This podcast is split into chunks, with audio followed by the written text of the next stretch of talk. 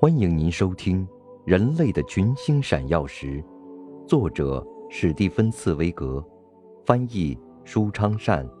演播麦田心声。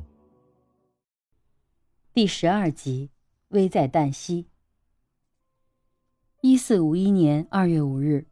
一位密使到小亚细亚。向苏丹莫拉德二世的长子，二十一岁的穆罕默德报告他的父亲已经去世的消息。这位既精明又果断的皇太子，没有同自己的大臣和谋士商量一句话，就一跃跨上自己骑乘中那匹最好的马，扬鞭策马，驱着这匹纯种良马，一鼓作气跑完一百二十里，到达博斯普鲁斯海峡，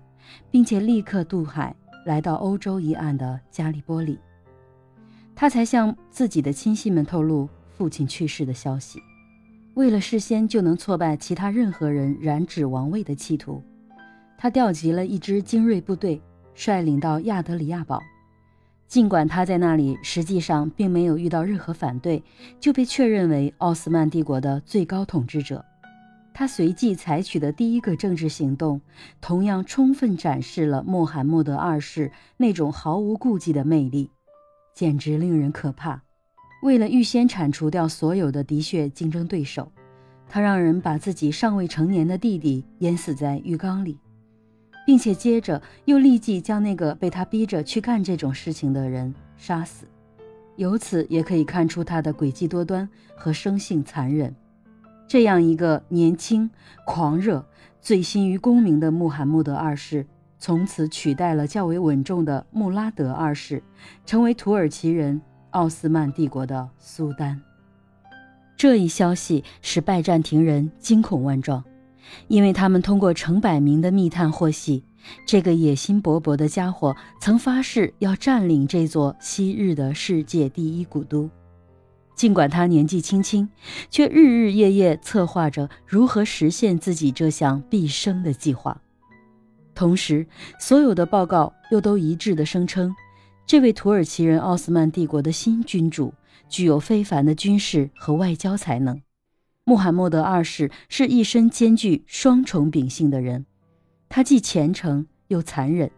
既热情又阴险，既是一个学识渊博、爱好艺术。能用拉丁文阅读凯撒大帝和其他古罗马伟人传记的人，同时又是一个杀人不眨眼、歹毒的人。他有一双神情忧郁的漂亮眼睛，尖尖的鹰钩鼻。他证明自己集三职于一身，既是一个不知疲倦的工匠，又是一个不怕死的士兵和一个寡廉鲜耻的外交家。而现在。所有这些危险的力量都集中到同一个理想，要大大超过自己的祖父巴耶塞特一世和父亲穆拉德二世所建立的业绩。他们两人曾用新兴的土耳其人、奥斯曼帝国的强大军事优势，第一次教训了欧洲。不过，穆罕默德二世的第一个目标是要攻克拜占庭。这颗留在君士坦丁大帝和查士丁尼大帝的皇冠上的最后瑰宝，世人都清楚，并且都已感觉到。其实，对一个决心如此之大的穆罕默德二世而言，这颗宝石已没有任何保护，而是唾手可得。当年，拜占庭帝国及东罗马帝国的版图曾一度包括世界几个大洲。从波斯一直到阿尔卑斯山脉，再从另外一个方向延伸到亚洲的沙漠地带，人们走上几个月的时间也无法穿越全境，真可谓是一个世界帝国。可现在，只要步行三个小时就能轻松地走遍整个帝国。当年的拜占庭帝国，如今只可怜巴巴地留下一个没有躯体的脑袋，一个没有国土的首都。君士坦丁堡，即君士坦丁之城。再说了，这座属于今日东罗马帝国巴斯乌列斯皇帝的拜占庭，也已不再是昔日的拜占庭城，而仅仅是这座古城的一部分，即只限于城区斯坦布尔，因为城外的加拉泰已落入热那亚人手中。城墙以外的所有土地也都已被土耳其人奥斯曼帝国占领。这最后一位皇帝的拜占庭帝国，仅有这样一块弹丸之地了。人们称之为拜占庭的，只不过是一道环绕着教堂、宫殿和一排排屋宇的巨大城墙之内的天地而已。这座拜占庭古城，由于遭到十字军的大肆掠夺和毁坏，已经大伤元气。兵灾、瘟疫使城内的人口锐减。由于连年不断的抵御游牧民族的侵犯而精疲力竭，加之民族和宗教的纷争不断，内部四分五裂。现在面临穆罕默德二世，